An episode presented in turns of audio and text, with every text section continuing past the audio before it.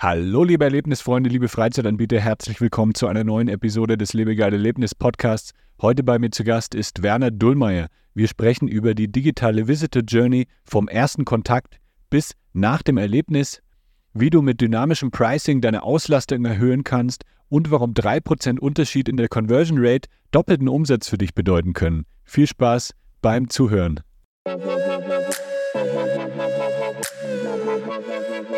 Das ist der Lebegeil-Erlebnis-Podcast mit Jan Stein. Hier hörst du spannende Interviews mit Gästen aus der Freizeit- und Erlebnisbranche. Wir sprechen über neue Attraktionen und Entwicklungen in der Freizeitindustrie und tauchen in die Themen Marketing und Business ein. Der Podcast für alle Freizeitanbieter und Erlebnisfreunde.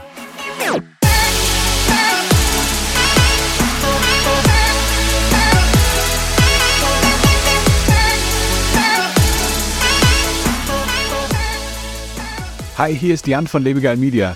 Als Marketingagentur für die Freizeitbranche haben wir schon vielen Unternehmen geholfen, ihre Online-Präsenz zu optimieren und ihre Gäste komplett zu begeistern. Ob du eine neue Website benötigst, deine Google-Platzierung verbessern willst oder über Werbeanzeigen mehr Gäste erreichen möchtest, wir haben die perfekte Marketingstrategie für dich. Klingt interessant? Dann kannst du einfach einen Termin auf unserer Website unter lebegeil-media.com/termin vereinbaren und wir sind bereit für deine Fragen. Also lehn dich zurück und lass uns gemeinsam auf eine Reise voller Marketingabenteuer gehen. Werner, buenos dias, ¿cómo estás?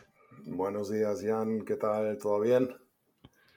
Muy bien, muy bien. Ähm, ich glaube, wir machen es doch lieber auf Deutsch heute. Ja, machen wir auf äh, Deutsch weiter. Da, da haben ja. wir wahrscheinlich bessere Chancen, dass die, die Zuhörer uns auch verstehen. Ja, ich glaube, sonst äh, wären jetzt gleich alle weg. Aber du hast schon erzählt, bei dir geht es äh, nächste Woche nach Spanien? Äh, nicht, bald? Nee, nächst, ja, tatsächlich, also du hast, du hast recht, also Ende des Monats, Ende ja. Dezember geht es nach Spanien. Ah, Ende äh, Dezember, okay. Genau, aber nächste Woche bin ich tatsächlich auch in Spanien. Äh, okay. Das, das IAPA Winter Summit in Madrid. Ah, krass, Und, okay. Äh, genau, da treffen sich 50, 60 Leute, äh, wird, wird sehr spannend. Wird, werden zwei Parks besuchen äh, Parque Warner, also Warner Park in Madrid Aha. und dann noch Puy du Fou in Toledo, was 70 Okay. Kilometer von Madrid entfernt ist, was ja auch sehr bekannt ist und äh, da, da freue ich mich riesig drauf. Also hast tatsächlich recht, nächste Woche Madrid, dann zurück Ja, cool. ins kalte Nimmst du Deutschland immer- und ja. Ja. Nimmst du immer jede Convention mit? Warst du auch in Orlando dieses Mal? Nee, in Orlando war ich tatsächlich nicht. Äh, da waren äh, drei andere Kollegen, aber ich war in Wien äh, im September und ähm, ja, wie gesagt, nächste Woche in Madrid. Äh, let, äh, nächste Woche in Madrid, sorry. Letzte Woche war ich in Köln beim, Mhm. äh, bei so einem Treffen vom VDZ, das ist der Verband Deutscher Zoologischer Gärten. Da haben sich auch Marketing und Kaufleute getroffen. Das war auch ganz spannend. Also ja, man ist schon relativ äh, viel unterwegs und das ist auch immer so phasenweise. Also gerade der September ist immer ein Monat, wo wirklich viel los ist, so reisetechnisch, viele Conventions, viele Events. Und Ja. ja, äh, ja ich sag mal, jeder Monat hat so ein, ein, zwei Highlights in der Regel. Genau. Ja. Ja, ich habe es tatsächlich immer noch nicht geschafft, auf irgendeine IAPA zu gehen. Ich, äh, Okay. Es wird, glaube ich, langsam so zum Running Gag hier im Podcast, weil ich immer sage, ja, ja, beim nächsten Mal komme ich dann mal vorbei. Äh, Orlando ist ja nicht so weit, aber irgendwie kriege ich es nicht in meine Pläne mit rein. Okay. Aber ich ja, muss mir dann immer, 2024 hast du nochmal die. Chance. genau, nächstes Jahr bin ich auf jeden Fall dann dabei Ja? in Orlando. Ich erinnere dich dran. Ja, bitte.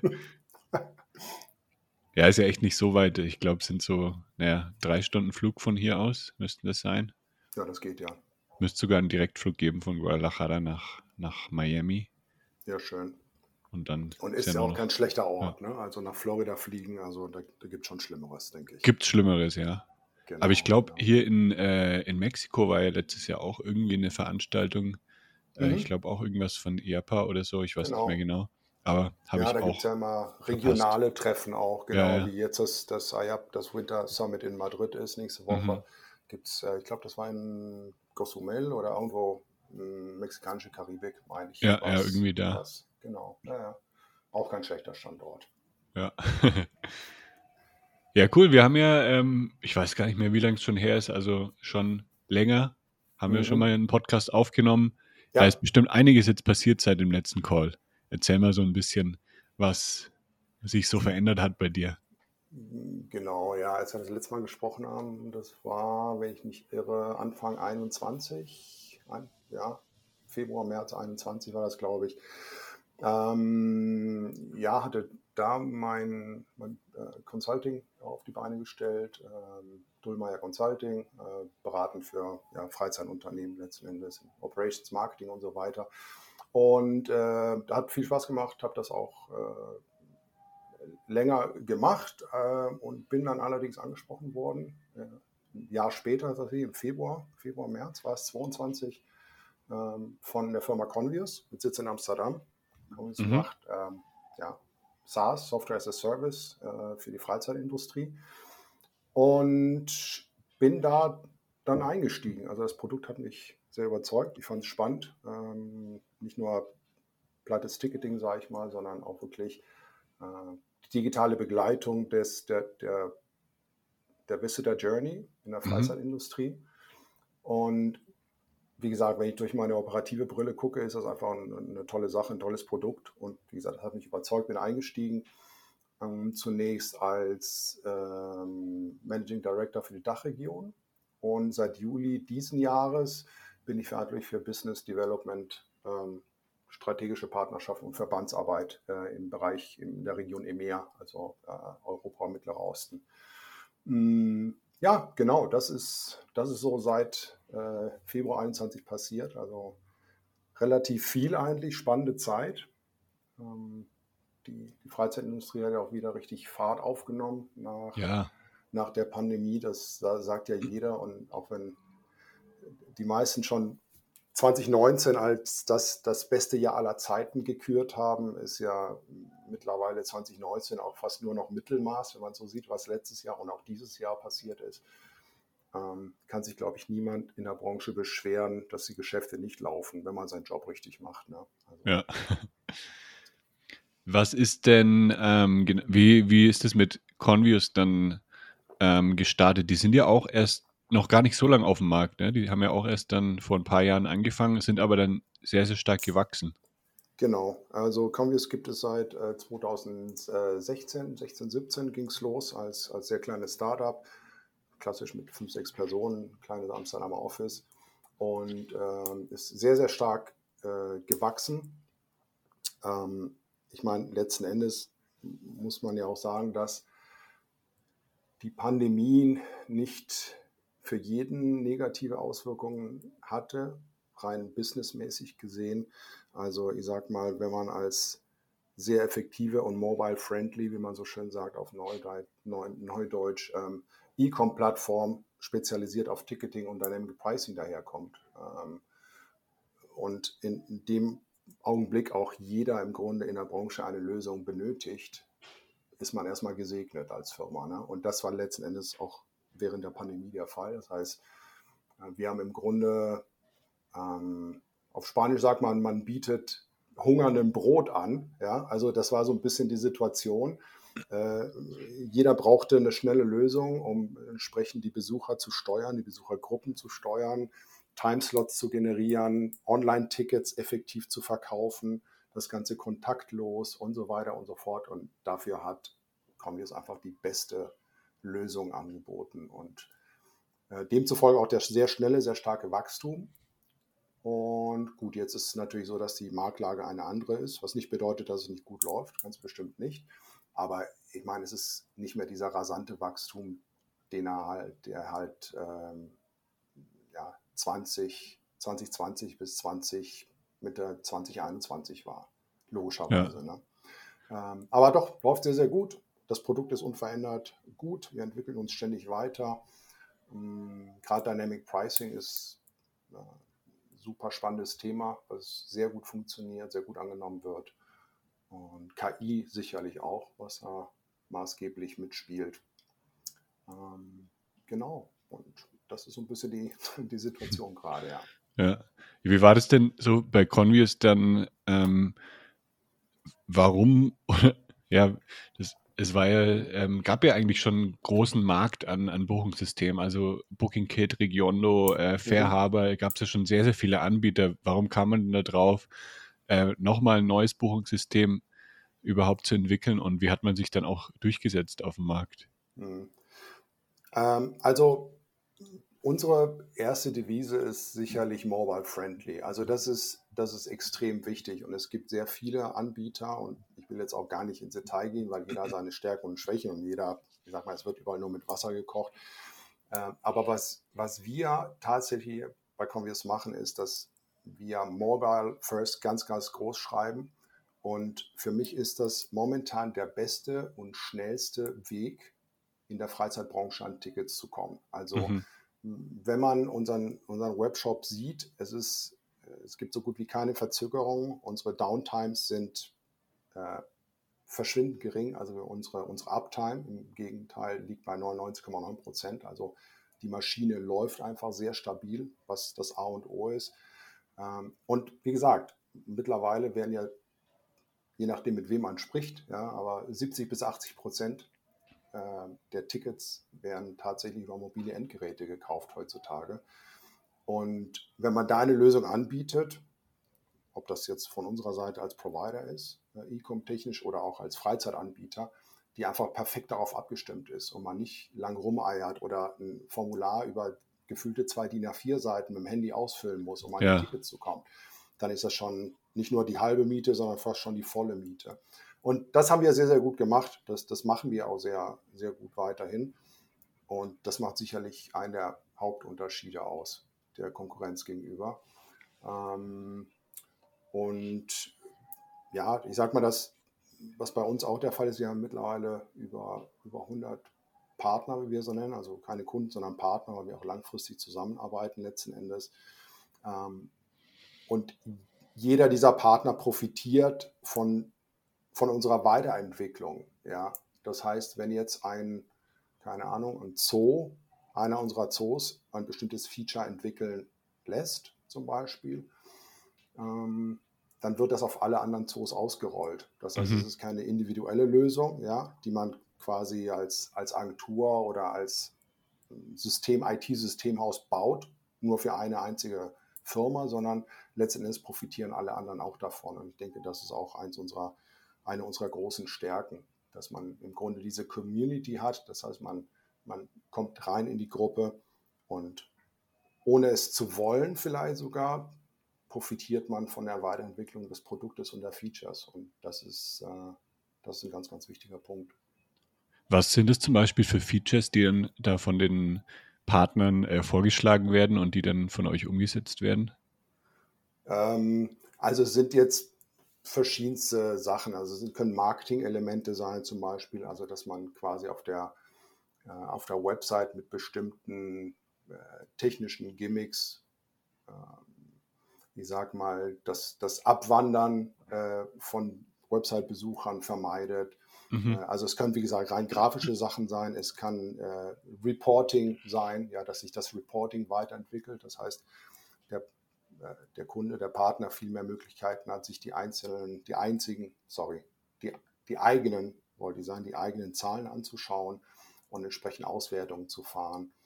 Ähm, was sich weiterentwickelt, ist natürlich auch im Backend letzten Endes äh, unser sogenanntes Control Panel. Das heißt, die Plattform, mit der unsere Partner arbeiten auf Tagesbasis, und entsprechende Einstellungen machen können. Ja, äh, es wird benutzerfreundlicher, es wird, es wird schneller, es ähm, wird aufgeräumter. Und diese Entwicklung, die schreitet halt ständig voran. Und äh, wie gesagt, gibt es in, in, verschiedensten äh, Bereichen gibt's Features, die sich weiterentwickeln. Und das wird jetzt sicherlich den, den Rahmen sprengen. Ich will jetzt auch keine Commus-Werbeveranstaltung machen. Ähm, aber wie gesagt, es ist letzten Endes deckt das die komplette digitale Visitor Journey ab. Ich denke das ist vielleicht nochmal so ein wichtiger Punkt. Das heißt, vor, während und nach dem Besuch kann man mit dem Endkunden, mit dem Besucher in Kontakt treten und das über effektive Kanäle letzten Endes und äh, Tools. Und das, das machen wir sehr gut, wie ich denke. Ja, das ist ja auch deine, deine Rolle bei Convius, äh, die digitale Visitor Journey.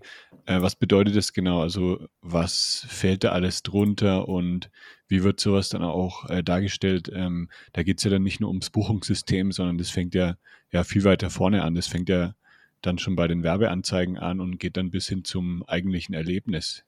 Genau. Also meine Rolle in dem Sinne ist es, ist es nicht. Also das ist ein, ich sag mal, äh, ein, ein Bereich, in, in dem wir verstärkt tätig sind. Ähm, das heißt, die, diese klassische, ich meine, erstmal kann man sich vielleicht mal fragen, ne, was, was überhaupt diese Visitor Journey ist. Ich denke, das ist vielleicht mhm. nicht, nicht verkehrt.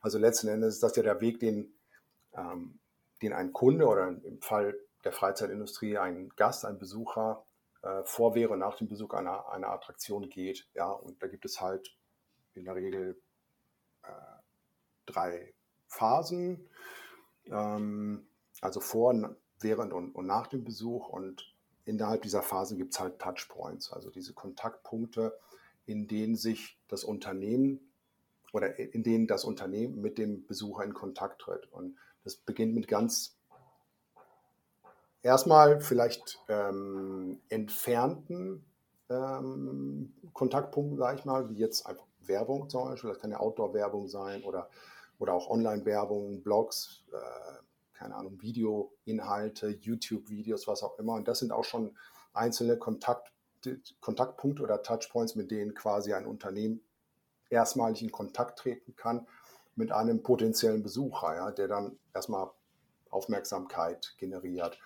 Und dann gibt es halt weitere Phasen, die, die, die Entscheidungsphase, wo dann ein Besucher letzten Endes sich intensiver, ich bleibe jetzt mal einfach mal bei einer Freizeitattraktion, weil hier geht es ja auch nicht um, keine Ahnung, um Bäcker oder um äh, die Autoindustrie, sondern wir sind ja in der Freizeitbranche. Das heißt, wenn jetzt ein Gast, tatsächlich potenzieller Gast, in, vor der Entscheidung steht, okay, möchte ich jetzt den Zoo X oder Y besuchen, dann kann man in dieser Entscheidungsphase auch nochmal per E-Mail zum Beispiel, wenn man schon die E-Mail-Adresse äh, gesammelt hat sozusagen, oder über Reviews über, bei TripAdvisor oder Google oder wo auch immer, entsprechend auch nochmal diese Entscheidung mit beeinflussen. Und das Ganze passiert dann auch während der Preisrecherche oder der intensiveren Auseinandersetzung mit der Attraktion von Kundenseite. Ähm, und dann kommt diese Buchungsphase, da kommt der Besuch der Website, der Ticket wird gekauft, ähm, die Zahlung findet statt und so weiter. Da kommen Pre-Event-E-Mails zum Beispiel. Und ähm, dann kommt der Besuch an sich. Das ist das, von dem, wie ich denke, jeder Freizeitanbieter auch wirklich überzeugt ist, eine gute Leistung zu erbringen. Und da sind die meisten auch wirklich sehr, sehr gut drin. Ja, also das hat mhm. wirklich jeder auf dem Schirm und er sagt, okay, innerhalb dieser, dieser Customer Journey oder Visitor Journey, dieser Besuch vor Ort, das heißt von Ankunft und Parken bis zur Ausgangssituation, nachdem man die Attraktion besucht hat, das hat im Grunde jeder Betreiber wirklich auf dem Schirm und macht das auch wirklich gut. Und das ist denen auch bewusst. Ähm, aber diese Phase davor, die ich eben erwähnt habe, ne, Aufmerksamkeit, Entscheidung und Buche und, dann, und die Phase, die danach kommt, das heißt, man verlässt die Attraktion und dann beginnt so diese After-Visit-Kommunikation über eine Post-Event-E-Mail oder die klassische ähm, Feedback-Anfrage, Review-Anfrage, gib uns deine Meinung, deine Meinung ist uns wichtig, ja. Äh, gib bitte dein Feedback an bei TripAdvisor ab oder bei, bei Google oder, oder, oder einer eigenen, auf einer eigenen Plattform. Ne? Ähm, das wird dann oft wieder vernachlässigt und hm. darum ist diese, diese ganze Visitor Journey, denke ich, einfach so wichtig, dass man sich als Freizeitanbieter einfach im Klaren darüber ist. Es der Besuch beginnt nicht damit, dass einer am Drehkreuz steht, ja, sondern der Besuch, der beginnt im Grunde damit, dass eine Familie zu Hause sitzt, Freitagnachmittag, und der Vater das oder die Mutter das Laptop holt und sagt, lass uns mal gucken, was sollen wir denn am Sonntag machen. So, und da, da fängt der Besuch an. Ja, da geht's los mit, bin ich präsent in den, in den Medien, bin ich, bin ich online anständig ähm, sichtbar und auffindbar. Ich meine, das das Thema kennst du ja mit, mit SEO und so weiter, kennst du ja viel besser als ich.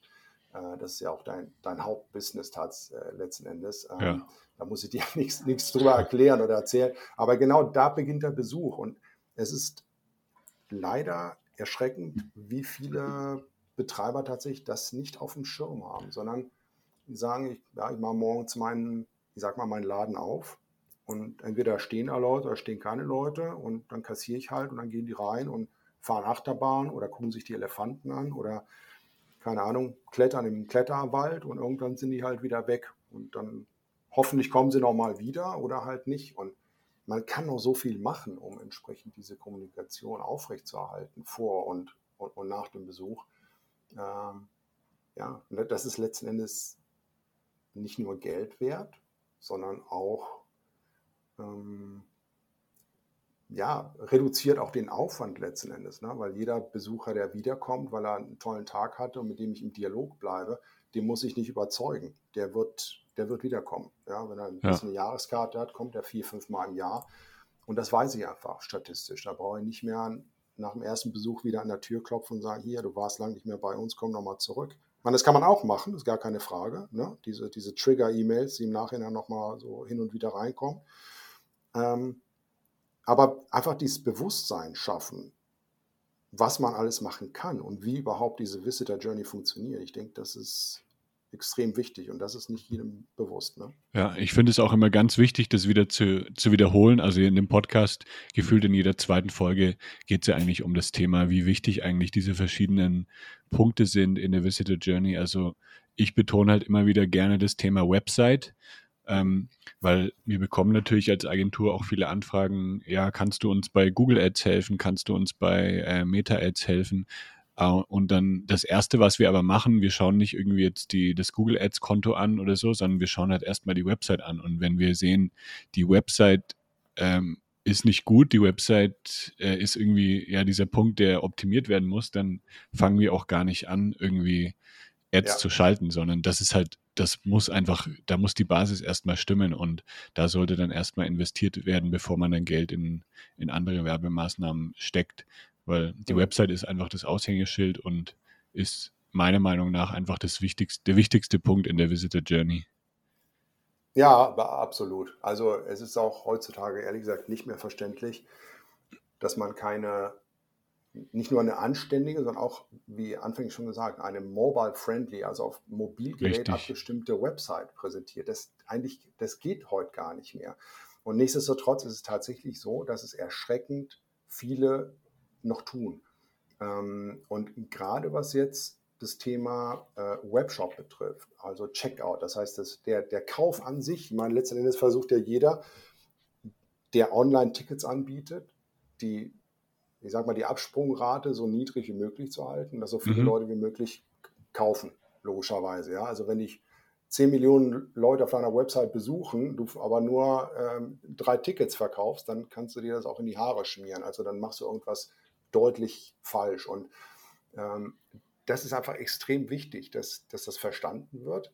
Und wie gesagt, das tut nicht jeder und es ist manchmal erschreckend. Und ich spreche jetzt nicht nur, ich sag mal, das dass ein Konzern wie Disney oder so das richtig macht, ist ja keine Frage.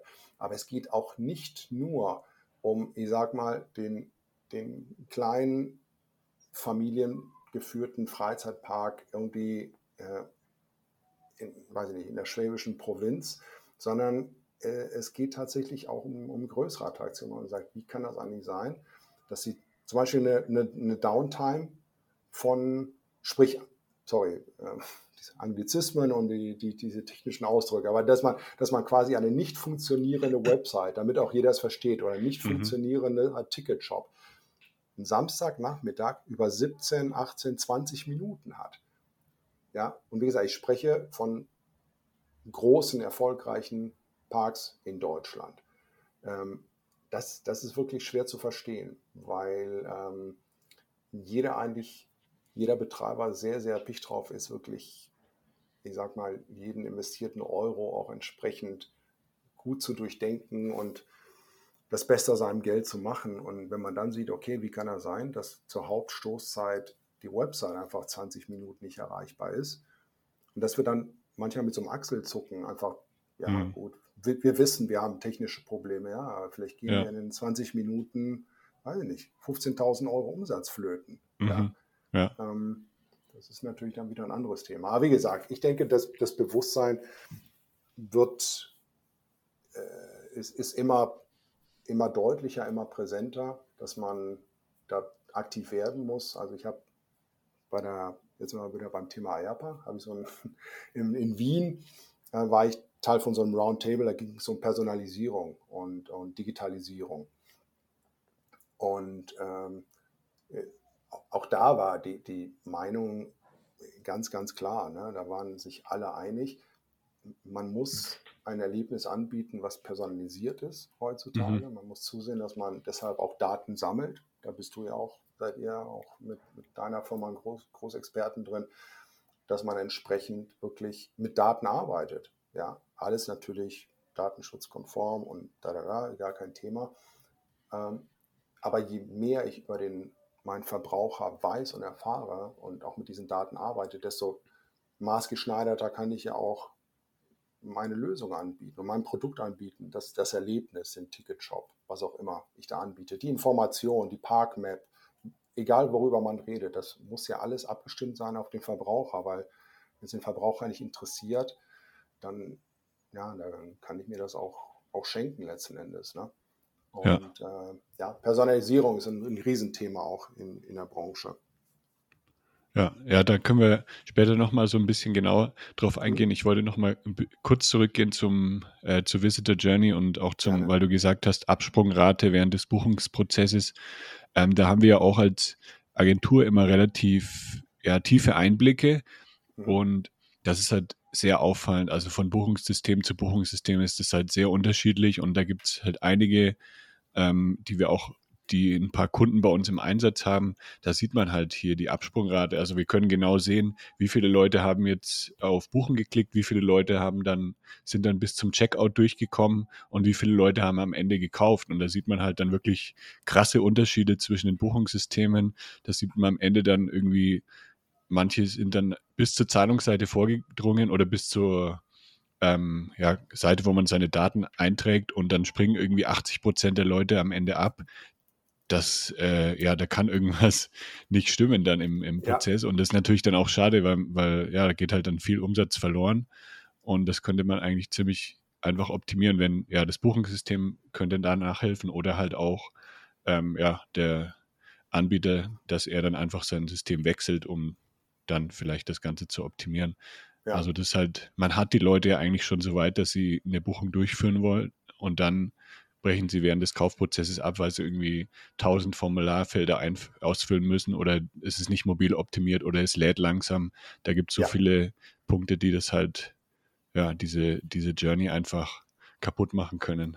Hm. Ja, absolut, absolut d'accord, Jan. Ähm, ich meine, wozu wir als, als Firma auch immer raten, ist, dass man zum Beispiel diese, diese äh, After-Payment-Form, ähm, also quasi die, das Sammeln von Daten ähm, so gering wie möglich eine Anzahl hält.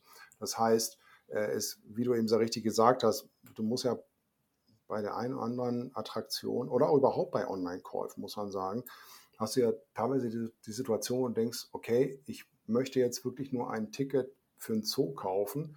Warum muss ich jetzt bitte keine Ahnung, 20 oder 25 Felder ausfüllen, ja. Wo Daten erfragt werden, wo ich auch sage, die guckt sich kein Mensch an.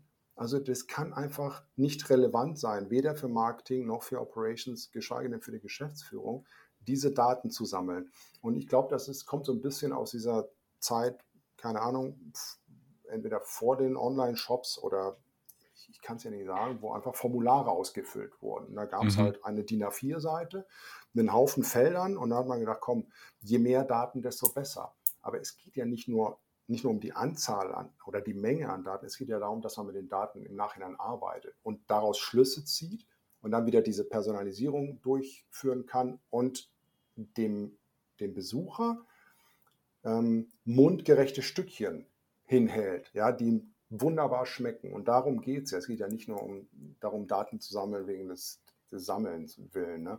Und wie du eben meintest, also diese die Conversion Rate, also die, der Prozentsatz an Personen, die tatsächlich einen Kauf durchführen, die, die ist extrem wichtig. Die bringt das Geld. Und wenn man die mhm. hochschraubt, ne, die, keine Ahnung, wir haben Partner, die sind eingestiegen, die hatten vielleicht 1,8, 2 Prozent 2,2 Prozent Conversion-Rate. Ähm, wenn du die allein erhöhst auf 2,7 oder 3 Prozent oder teilweise auch verdoppelt oder verdreifacht, also wir haben wirklich schon unfassbare Sachen gesehen, mhm. Mm, dann bedeutet das richtig, richtig viel Geld. Da erhöhst du ja. deine Online-Umsätze von einem Tag auf den anderen im Grunde um 70, 100, 150 Prozent. Das ist echt brutal. Und manchmal sind es auch wirklich nur Kleinigkeiten. Das heißt, es geht noch nicht mal zwingenderweise um, ja, um Raketenforschung, sondern es ist vielleicht nur das kleine Banner ein bisschen größer machen oder die Farbe ändern. Ja? Mhm. Da muss man genau hingucken. Man muss auch damit spielen, damit arbeiten. Also wenn wir einen Webshop einrichten, äh, wir haben einen sogenannten Customer Success Manager. Das ist also eine Person, die ist wirklich persönlich verantwortlich für einen bestimmten Partner. Ja, man ist auch in regelmäßigem Austausch und so weiter. Und es geht auch darum, dass was wir als Convius anbieten, als mit unserem Tool, dass damit ja, sinnvoll gearbeitet wird und man es auch wirklich anständig nutzt, weil es bringt nichts, wenn du irgendwie einen tollen Benz vor der Tür hast, aber keinen Führerschein. Ne? Und deswegen versuchen wir das immer weiter zu, zu führen, das Training und das Tool auch genau zu erklären. Und auch da wird von unserer Seite drauf geachtet. Das heißt, wenn ein Freizeitpark zum Beispiel eine komplett oder überwiegend grüne Website hat, ja, dann sollte man vielleicht den kleinen Banner unten, der, der zum Ticketshop führt, nicht auch in grün haben, sondern vielleicht mhm. in rot oder in einem starken Orange. Ja, oft sind es nur so Kleinigkeiten. Es wird geändert und von einem Tag auf den anderen äh, verkaufst du, keine Ahnung, wie gesagt, 30, 40 Prozent mehr Tickets. Ne? Das ist ja. schon Wahnsinn. Und ein mega spannendes Thema auch, wirklich. Ja, auf jeden Fall. Und man kann ja auch, wenn man halt verschiedene ganz kleine Punkte ändert, also ähm, die Website optimieren, vielleicht bessere Bilder verwenden, äh, bessere Kontrastfarben, dann das ja. Buchungssystem, dann, hat, dann summiert sich das einfach. Dann hast du vielleicht an der einen Stelle, kriegst du 0,1% mehr Conversion Rate und dann an der anderen Stelle nochmal 0,3.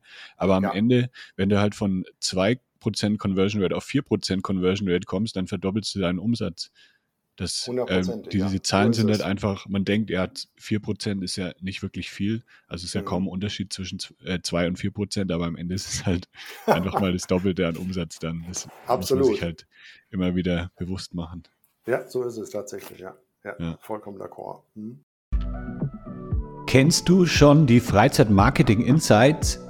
In unserem Newsletter erhältst du regelmäßig Business- und Marketing-Tipps speziell für Freizeitanbieter direkt in dein E-Mail-Postfach.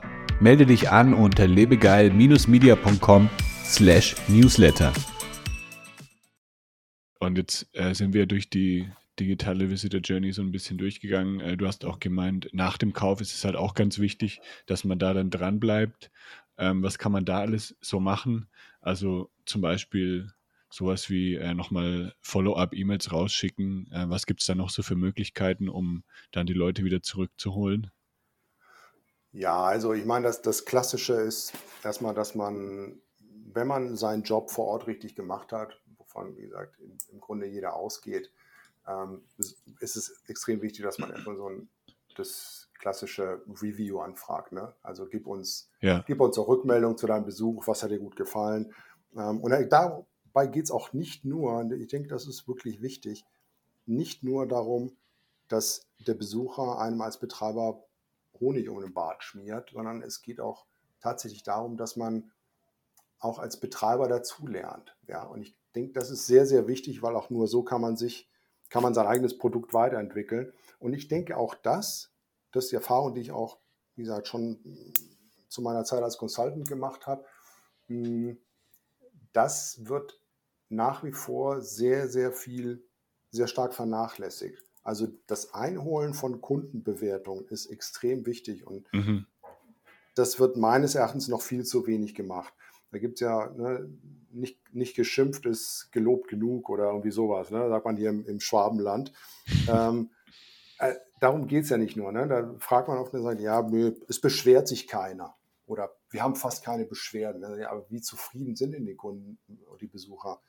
Äh, haben die vor, zurückzukommen? Ja, wie ist das empfundene Preis-Leistungs-Verhältnis? Und da siehst du nur große Fragezeichen. Ne? Und das ist extrem wichtig, weil wenn du nicht weißt, letzten Endes, wie das Erlebnis war, gut oder auch schlecht, dann kannst du dein Produkt nicht weiterentwickeln. Also wie gesagt, um deine Frage zu beantworten, Reviews anfragen, das ist natürlich ein wichtiges Thema. Ähm, wenn man eine App hat zum Beispiel, kann man sehr schön, das kennt auch jeder von uns, von diversesten Applikation kann man Push-Nachrichten schicken, die entsprechend ja, so ein Retargeting, wie man so schön sagt, durchführen. Ja? Das heißt, zum Beispiel Ihr letzter Besuch ist lange her, äh, besuchen Sie unsere neue spannende oder unsere, unsere spannende Neueröffnung oder wir haben ein neues Tier oder besuchen Sie unser Panda-Baby oder fahren Sie unsere neue Achterbahn. Einfach dieser, diesen Dialog aufrechterhalten. Ja? Das ist extrem wichtig, weil, wie gesagt, es wird, wenn das Erlebnis gut war, der Punkt kommen, wo der Besucher zu Hause sitzt oder in der Bahn morgens und sagt, ach, kommt die Nachricht an, ach, da war es ja nicht lang nicht mehr. Ne? hat man vielleicht, vielleicht da nochmal hin oder ich habe das Wochenende jetzt eh was geplant mit der Familie, lassen wir nochmal in Park XY fahren oder in den Zoo oder, oder ins Museum, ins interaktive Museum mit den Kindern oder was auch immer. Ja. Ähm. Dann, klar, ich sag mal, wenn man ein Jahreskartenprogramm hat, wäre es natürlich fatal, da die Kommunikation nicht aufrechtzuerhalten. Ob das jetzt mit, mit dem Newsletter ist oder mit Push-Nachrichten. Ähm, ich denke, es ist weniger wichtig, hm, was man kommuniziert, sondern einfach, dass man kommuniziert. Also mhm. dieser, dieser Dialog, der darf im Grunde nie aufhören. Ja, ohne lästig zu werden, weil das kennt auch jeder, wenn du natürlich von einem Schuhladen um die Ecke jede Woche drei E-Mails kriegst, hier, du hast lange keine, keine Turnschuhe mehr gekauft, dann wirst du auch sagen, okay, ich bestelle das jetzt ab und habe endlich meine Ruhe. Ähm, aber es ist wichtig, dass man im richtigen Turnus die richtige Message rüberbringt. Und, und ich glaube, darum geht es. Und das lässt sich halt auch sehr, sehr gut planen. Also aus meiner Sicht ist das einer der Hauptpunkte eines jeden Mediaplans, äh, wie die Kommunikation pre- und post-Visit zu dem Besucher aussieht. Inhaltlich, äh, von der Taktung her und äh, ja, letzten Endes auch, dass man, dass man für sich selbst festlegt, welches Ziel man damit, dadurch verfolgt. Ne? Mhm. Ähm, also es ist, es ist alles sehr gut planbar, man muss sich tatsächlich nur damit auseinandersetzen. Das fehlt vielleicht noch so ein bisschen. Ja, jetzt hast du ja auch erwähnt, ist sehr wichtig, das Erlebnis oder allgemein die Visitor Journey zu personalisieren. Das ist jetzt ein bisschen tricky, weil wir auch darauf eingegangen sind, wir wollen jetzt nicht im Formular 1000 Daten abfragen, aber andererseits wollen wir das Ganze dann auch personalisieren und auf die Leute zuschneiden. Was gibt es denn da für Möglichkeiten, dass man das irgendwie dann trotzdem, ja, diese Daten einsammeln kann oder nur die wichtigsten Daten einsammeln kann, aber ohne jetzt ähm, zu riskieren, dass die Conversion Rate stark, äh, Conversion ja. Rate stark absinkt? Ich meine, was man ohnehin macht, ist bei jedem Ticketverkauf ähm, bestimmte Daten sammeln. Du siehst ja, du hast ja eine, eine IP-Adresse, du hast ja dahinter dann auch entsprechend einen, einen, einen Kauf, du hast eine Transaktion, die stattfindet, du hast eine Uhrzeit, du hast einen Tag, hm, du hast eine bestimmte Reaktion auf möglicherweise ein bestimmtes Werbemittel, auf ein, auf ein Banner, auf eine Farbe, auf ein Event. Also da gibt es ja schon extrem viele Daten, die im Hintergrund, die sich im Hintergrund ansammeln, mit denen man natürlich Auswertungen machen kann und schauen kann, ähm, was überhaupt passiert, ja, wer kauft ein, zu welcher Uhrzeit und so weiter und so fort. Da kann man natürlich schon sehr stark personalisieren und sehr stark auch das Produkt anpassen, wenn man jetzt sieht, okay, also ein, keine Ahnung, ein Halloween-Banner äh, in, in Gelb macht keinen Sinn und in kleiner Schrift. Dann versuche ich mal in schwarz mit dem toten Kopf und etwas größer in einer anderen Ecke. So, und, und darum, darum geht es ja auch, ne? wie ich vorhin schon gesagt habe, mit diesen Faktoren zu spielen und entsprechend ähm, dieses, auch dieses A-B-Testing durchzuführen. Also gucken, wie ist der Status quo, wie ist es, wie verändert sich meine Situation, die, die Buchungssituation oder mein Umsatz oder mein zusätzlicher Jahreskartenverkauf oder was auch immer äh, nachdem ich eine Änderung durchgeführt habe. Und wie gesagt, es werden sehr viele Daten ja im Vorfeld gesammelt. Ich denke, auch wenn man von digitaler Visitor Journey spricht, ist es, ist es wichtig, dass man auch sieht, dass man vor Ort Daten sammelt. Und mhm. da gibt es ja verschiedenste Möglichkeiten. Das Klassische ist sicherlich diese, diese Terminals oder Touchscreens, äh, iPads, die stehen, auf denen man, keine Ahnung, 10 oder 15 Fragen beantwortet zu seinem Erlebnis. Und auch wenn das anonymisiert ist, sammelst du ja trotzdem Daten und Feedback zu deiner Attraktion, zu deiner Leistung, zu deinen Ticketpreisen, zu deinen aktuellen Angeboten, zu Events und so weiter und so fort. Und Auch wenn das jetzt vielleicht sehr groß klingt, das kann man natürlich auch machen, wenn man nur ein kleiner Betreiber ist. Ja? Mit einem kleinen Park, mit, mit drei Karussells und ein paar Rutschbahnen und, und einem Streichelzoo. Auch da ist es wichtig. Ja? Was empfinden die Leute? Mache ich das richtig hier? Ja, biete ich das an, was die Leute sehen wollen? Oder kommen die einmal und kommen nie wieder? So, und das ist ja auch Datensammeln. Das ist ja auch im Nachhinein ähm, letzten Endes personalisieren. Auch, äh, auch wenn es jetzt, ja, das klingt vielleicht ein bisschen komisch, ist ja, personalisieren ist ja eigentlich eine individuelle Sache, aber letzten Endes hast du ja eine Zielgruppe, die du bedienst, mhm. als, als, als größere Gruppe. Ja? Und wenn ich jetzt bei diesem Beispiel mit dem kleinen Park, mit dem Streichelzoo bleibe, hm, dann hast du ja eine sehr, sehr große Schnittmenge zwischen allen Besuchern, die du bedienen musst. Wenn du die erfüllst, machst du erstmal einen guten Job und wirst erfolgreich sein. Und deswegen, äh, ja, im, im Grunde sollte man ganz genau schauen, was man, äh, welche Daten man sammeln möchte, zu welchem Zweck und dann einfach mal loslegen. Also, dass man einfach guckt, was, ja, sich einen Überblick verschafft und, und, und dadurch dann anfängt, damit zu arbeiten und letztendlich auch Anpassungen durchzuführen. Ne? Ja. Wie viele, äh, welche Daten oder wie kann man solche Daten sammeln vor Ort? Gibt es da irgendwelche bestimmten Apps oder so? Zum Beispiel, wenn man jetzt ein iPad den Leuten gibt, gibt es da irgendwas, äh, was immer wieder benutzt wird oder? Äh, ja, da gibt es ja mehrere Firmen. Also ja, ich glaube, man googelt am besten. Ich möchte jetzt ungern anfangen. Sonst mache ich, sonst ich mir Freunde bei Freund und Feinde, äh, ja. die vielleicht bisher noch keine waren. Also ja, also wenn man wenn man das Google Besuchraumfragen äh, mhm. Freizeitpark, dann kommt schon einiges bei rum. Da kann man kann man ganz gut schauen und die Implementierung ist in der Regel recht einfach. Ja. Äh, es geht einfach wirklich über ein Terminal. Das Ganze ist browserbasiert und ja, dann kann man einfach mal loslegen. Und es ist, also ich habe zu meiner operativen Zeit fast 20 Jahre damit gearbeitet. Es ist extrem hilfreich, weil es einfach einen sehr guten Überblick gibt über das, was du letzten Endes lieferst. Ja. Und es sind auch Sachen, die, die man so als Standard erwartet, also wie zum Beispiel äh, saub saubere Toiletten, ja, oder dass das Essen nicht kalt ist. Und das ist manchmal schon ein bisschen erstaunlich oder, oder erschreckend auch ein bisschen, was man da für Rückmeldungen bekommt. Und es ist aber, also ich war da immer extrem dankbar für, weil letztendlich gibt es auch die Möglichkeit, regulierend einzugreifen, wie man so schön sagt, und, und deine Fehler auszumerzen und dein Produkt besser zu machen. Ne? Ja. Äh, deshalb, es geht nicht nur darum, ach guck mal, ich habe äh, bei Google 4,8 und die finden mich alle so toll und alle sind happy und fröhlich. Es ist super, gar keine Frage. Aber ich denke, es ist auch extrem wichtig, dass man auch mal liest, okay, 90 Prozent war mega, die hatten einen fantastischen Tag, aber guck mal, da sind ein paar Sachen, an denen müssen wir schrauben. Und das sollte genauso wichtig sein wie all das, das Tolle, was einem erzählt wird. Ja. Jetzt hast du ja am Anfang auch angesprochen, dass ihr mit KI arbeitet. Was macht ihr da genau?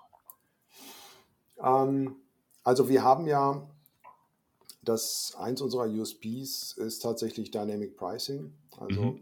Wir geben ähm, die Möglichkeit entsprechend, ähm, ja, dass sich Preise dynamisch gestalten letzten Endes. Und ähm,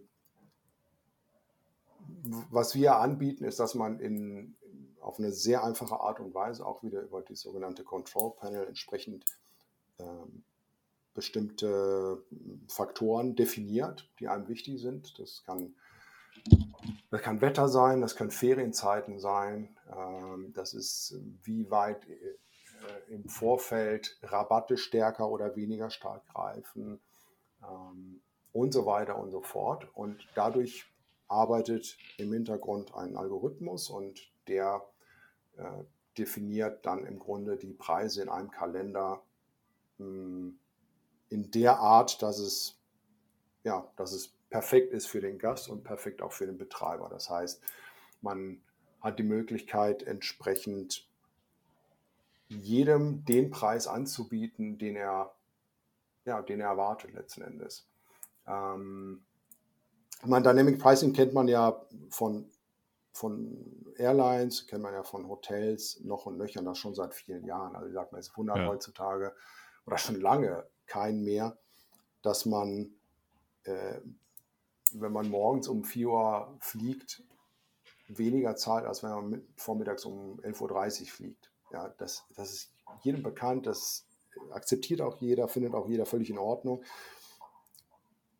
In vielen Freizeitattraktionen ist es, wird es auch schon genutzt. Ja, da variieren auch die Preise und wenn du jetzt nach dem Preis, nach dem Eintrittspreis guckst, ist das möglicherweise ein anderer Preis äh, als heute Nacht um, um drei.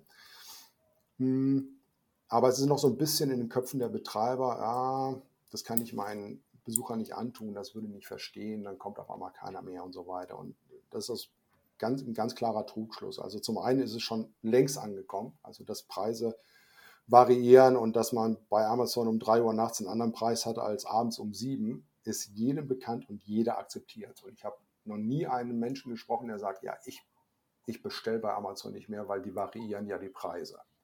Ja. Mhm. Also das ist tatsächlich nicht der Fall. Und ähm, Dynamic Pricing, ja, macht letzten Endes, hat, hat viele Vorteile. Also zum einen, der Mensch möchte ja immer eine, eine Wahl haben. Also wenn du eine Möglichkeit hast, 1,50 Euro zu sparen, weil du einen Tag vor, früher als geplant mit deiner Familie in den Freizeitpark gehst und pro Kopf 1,50 Euro und deswegen halt 6 Euro gespart hast, ähm, dann wirst du das dankend äh, entgegennehmen. Also, und, und das ist einfach so, der Mensch möchte die Wahl haben. Das ist psychologisch bewiesen, erwiesen und das ist einfach so. Und äh, dem spielt man dann schon mal in die Karten und man optimiert Einnahmen. Also Dynamic Pricing ermöglicht ähm, Ticketpreis in Echtzeit an die aktuelle Nachfrage anzupassen letzten Endes. Ne? Und das kann man in verschiedenen Faktoren machen, wie vorhin schon gesagt.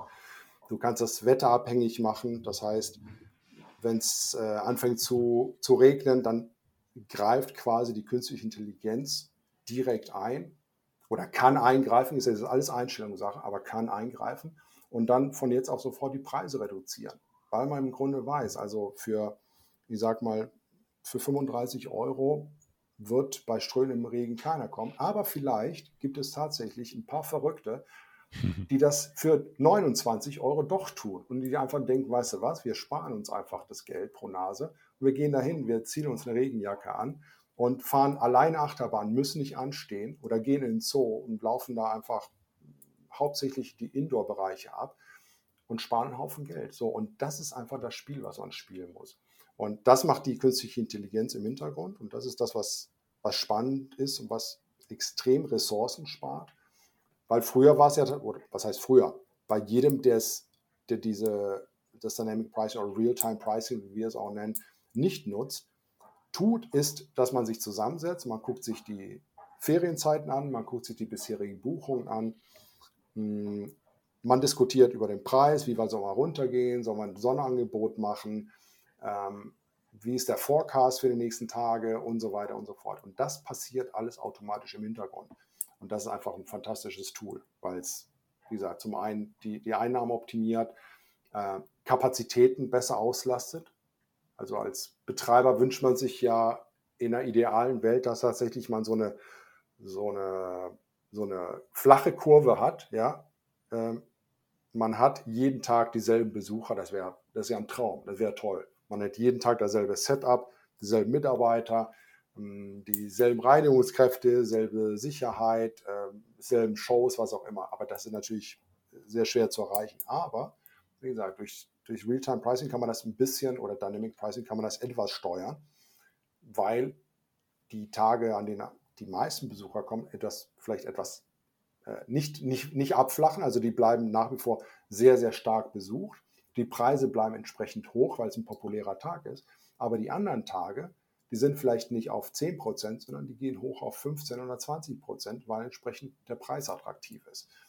Und ähm, ja, diese Kapazitätsauslastung hilft natürlich auch operativ im, im, Geschäft, Ressourcen zu sparen. Man kann ganz anders mit Personal arbeiten und äh, das ist natürlich eine, eine tolle Sache. Und, und, auch ein Wettbewerbsvorteil wird dadurch ganz klar generiert. Also ja. äh, Unternehmen, die Dynamic Pricing nutzen, mh, hm, und Preise dynamisch anpassen, haben halt die Möglichkeit, auf Veränderungen im Markt schnell, schnell zu reagieren. Weil das einfach im Hintergrund auch automatisch passiert. Man muss sich nicht erst zusammen telefonieren oder irgendwo in den Raum setzen und sagen, was sollen wir da jetzt machen? Der Wettbewerber hat dies und das gemacht und die grasen uns gerade die ganzen Besucher ab, sondern im Hintergrund wird einfach erkannt, okay, da ist gerade, da passiert gerade was, die Buchungen gehen runter im Vergleich zu den letzten Tagen oder auch im Vergleich zum letzten Jahr zur selben Zeit und dann greift die KI ein und reguliert das entsprechend. Mhm. Ähm, und ja, sehr spannendes Thema, definitiv. Ja, jetzt habt ihr ja da bei 100 Partnern bestimmt ganz gute Einblicke. Also kann man da dann wirklich sehen, vorher, nachher, ähm, nach dem Dynamic Pricing ist dann der Umsatz um so und so viel Prozent gestiegen oder die Auslastung? Ja, ähm, ich würde da um etwas Geduld bitten. Wir haben tatsächlich jetzt ein, äh, ein schönes ähm, Webinar geplant. Ähm, mehr möchte ich jetzt fast nicht verraten. Anfang 2024 sollte soweit sein. Das wird sehr spannende und sehr überzeugende Einblicke gewähren, mhm. Mm, weil tatsächlich, also die, die Befürchtung, dass man durch das Spiel mit den Preisen Geld verliert, ist, ist absolut verkehrt. Also ist tatsächlich so, dass man immer mehr Besucher gewinnt durch das Anpassen der Preise und vor allem das intelligente Anpassen der Preise, als dass man, dass man Umsatz verliert. Also es ist wirklich falsch zu denken, Dynamic Pricing, da geht es nur darum, Tickets zu reduzieren. Dafür brauche ich kein System, dafür brauche ich keine KI. Da gehe ich einfach hin und sage, Montag sind die Preise billiger und ab Dienstag gehen sie langsam nach oben und Samstag, Sonntag sind die teuersten. So, das kann ich allein einrichten mit einer Excel-Tabelle und, und ich bin fertig. Aber darum geht es nicht. Ja, es geht um, um das, das, wie der Name schon sagt, dynamische Anpassen und Optimieren der Preise, um entsprechend entweder die meisten Besucher zu, äh, äh, ranzuziehen oder halt auch einfach die Einnahmen zu optimieren. Also das ist das Spiel. Ja. Welcher Freizeitanbieter hat denn deiner Meinung nach eine besonders gute Digital Visitor Journey? Also welcher Freizeitanbieter hat alles richtig gemacht? Hm. Gute Frage, da hast du mich jetzt erwischt. Ähm, aber ich habe tatsächlich ein sehr schönes Beispiel, was einen Teil, und zwar die Pre-Visit betrifft. Ähm, und zwar, du kennst vielleicht den Europapark. ja. Hast, hast schon mal gehört? Habe hab ich schon mal gehört, ja. okay, also äh, der Europapark hat aus meiner Sicht, hm, ich weiß gar nicht, wo ich das gesehen habe. Hast, hast, du das vielleicht sogar geteilt? Nee, weiß ich jetzt gar nicht mehr. Egal. Die haben jedenfalls bei der Hotelbuchung ähm, ein, die Buchungsbestätigung, die man normalerweise bei einem Hotel kriegt, ist ja einfach, du kriegst eine E-Mail, da steht drin, lieber Jan oder lieber Werner, äh, du hast gebucht, wir freuen uns auf dich, äh, hab eine gute Anreise. Du kannst bei uns noch in den Wellnessbereich gehen oder den Park abends besuchen als Hotelgast. So. Das ist eigentlich der Klassiker, den man kriegen würde und damit wäre einfach dieser, dieser Trigger, dieser Pre-Visit Emotion wäre dann schon abgehakt. Was die aber gemacht haben, ist, dass du bekommst eine E-Mail und in dieser E-Mail ist ein, ein Video eingebettet und in diesem Video spielt, spielst du selber als Gast quasi eine Rolle. Also jetzt nicht in Persona, nicht, nicht als Mensch sichtbar, aber mit deinem Namen. Das heißt, es äh, passieren bestimmte Sachen. Da wird der Ablauf gezeigt, quasi in der Rezeption, wie alles vorbereitet wird, wie das Zimmer vorbereitet wird und so weiter. Und da wird halt, gibt es bestimmte Sequenzen, in denen halt Jan steht oder Werner mhm. steht. Und das ist so fantastisch gemacht. Also das fand ich einfach phänomenal. Und für mich ist das eins der ganz, ganz großen Beispiele, wie man äh, den Gast mit wirklich im Grunde einfachen Mitteln, ja, ich meine, klar muss man da sowas programmieren, aber es ist jetzt auch kein Hexenwerk, mit ganz tollen, effektiven Mitteln einfach vor dem Besuch schon abholt und zeigt, ey, du bist, du bist uns wirklich wichtig, ja, und schau mal, wir haben ein schönes Video für dich gemacht. Und das fand ich einfach phänomenal. Das ist für mich als, ja, eins der, der sehr schönen Beispiele, äh, wie es eigentlich zu laufen hat. Schon vor dem Besuch, wie gesagt, der hat noch nicht mal die Rezeption betreten und ist ja. aber zu Hause und denkt, wow, für die bin ich wichtig. Ne? Also ja, das fand ich ganz mega. toll. Beantworte jetzt nicht deine Frage, aber ich habe versucht, ein bisschen trotzdem irgendwas zu liefern. Ja, nee, war doch ein sehr, sehr gutes Beispiel. Ich denke auch, die äh, machen vieles richtig. Da fühlt man sich wirklich ja, direkt bei der Bogen schon ähm, ja. abgeholt. Absolut, ja. Ja, ja ich fand es auch beim, beim Phantasialand, fand ich es auch ziemlich cool, als ich da ähm, im Charles Lindbergh Hotel war. Das war auch alles äh, sehr, sehr krass äh, durchdacht und ja, mhm. von der Buchung her bis zum Erlebnis dann am Ende ähm, war das, äh, ja, das könnte man eigentlich als ziemlich gutes Beispiel nennen. Mhm. Ja, und das zeigt aber einfach, mh, hm, wie ich ganz am Anfang schon gesagt habe, es ist wirklich kein, keine Raketenforschung. Man muss sich mhm. nur mit dieser Thematik auseinandersetzen. Was, was erleben meine Gäste? Also wirklich von Anfang an, von Sofa zu Hause mit dem Laptop auf dem Schoß, bei der Planung, ja, bis, ähm, bis sie online nach dem Besuch sagen, es war ein toller Tag bei euch, also bei Google quasi eingeben, wie wunderbar es war und vielleicht im Nachhinein ähm, noch eine Jahreskarte kaufen. So. Und dieser ganze, diese ganze Strecke, die muss man sich einfach anschauen und gucken, was man da, was man da richtig macht, was man überhaupt schon macht. Ich glaube, die meisten würden sich wirklich erschrecken, wie wenig da überhaupt passiert und wie, wie, ja, wie leise die Kommunikation zum Besucher ist.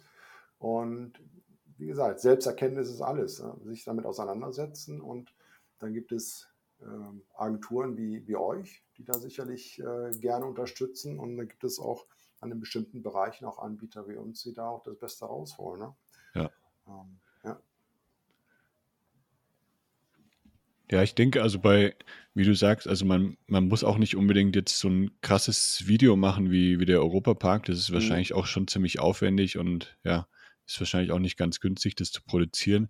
Aber selbst wenn du nur einen äh, kleinen Escape Room hast oder so, dann kannst du ja trotzdem vorher eine E-Mail rausschicken. Ähm, und wenn dir nichts einfällt, dann äh, fragst du ChatGPT, hey, ich habe hier den und den Raum, äh, was kann ich den Leuten vorher schicken? Wie kann ich die Leute in die Story einführen? Und dann passt ja. du das noch ein bisschen an, selbst dann. Also das ist ein guter Anfang, wenn du, wenn du noch gar nichts hast. Selbst so kannst du damit starten und das Ganze natürlich dann immer weiter verbessern. Ja, ja, genau so ist es. Im, im Grunde geht es nur darum, sich damit auseinanderzusetzen und ein bisschen kreativ zu sein. Und letzten Endes auch ähm, deinen Besuchern zu zeigen, wie, wie wichtig sie sind. Ne? Ich meine, ja. die zahlen, die zahlen dir dein Business, die zahlen äh, den, den Mitarbeitern die Gehälter.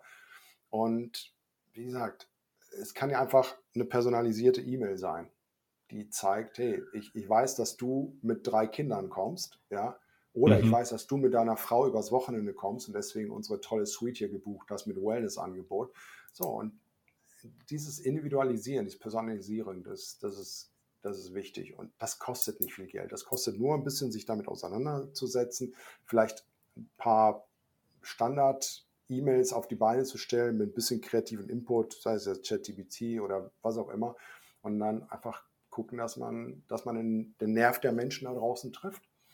Um ja. was anderes geht es nicht. Es geht darum, Emotionen zu schaffen. Ne? Ja, ist jetzt auch, passt jetzt auch mega gut zum Thema. Ich habe nämlich jetzt dann gleich im Anschluss sogar einen, einen, Workshop mit einem Kunden und da gehen wir genau das Thema durch mit dem mit Newslettern. Also ähm, er hat schon einen Newsletter, aber der wird halt, da wird einer dann mal rausgeschickt, äh, wenn Halloween ist oder so. Aber mhm. ähm, da gibt es zum Beispiel noch keinen Autoresponder. Das bedeutet, wenn ich mich anmelde, kriege ich nur kurz eine Bestätigung, aber dann äh, vergesse ich das wahrscheinlich wieder, dass ich mich angemeldet habe. Und so ein Autoresponder, der schickt halt dann in den ersten Tagen so ein paar E-Mails raus, um nochmal das Unternehmen vorzustellen, um nochmal äh, die Erlebnisse vorzustellen, ähm, für wen ist das geeignet. Äh, man kann auch Team-Events machen und so weiter. Ja. Und dann äh, entwickeln wir das einfach gemeinsam in einem Workshop und das wird das, ja, wird, dann lohnt sich das auch wirklich, E-Mail-Abonnenten zu sammeln. Ja, ja, absolut. Du, wenn, wenn die einen Webshop brauchen, gibst du ihnen Bescheid, ne? Sehr gerne. Gut. Alles klar, Werner. Vielen, vielen Dank. Muchas gracias. ich hoffe. Placer, sehr gerne. ich hoffe, du hast eine schöne Zeit dann in Spanien. Und, ich äh, ja. denke schon, ja, das ist der Plan.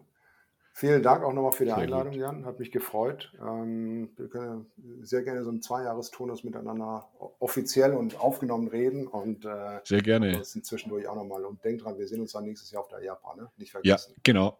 da sehen wir uns. Also mach's klar. gut. Danke, bis dann. Ciao. Ciao, ciao.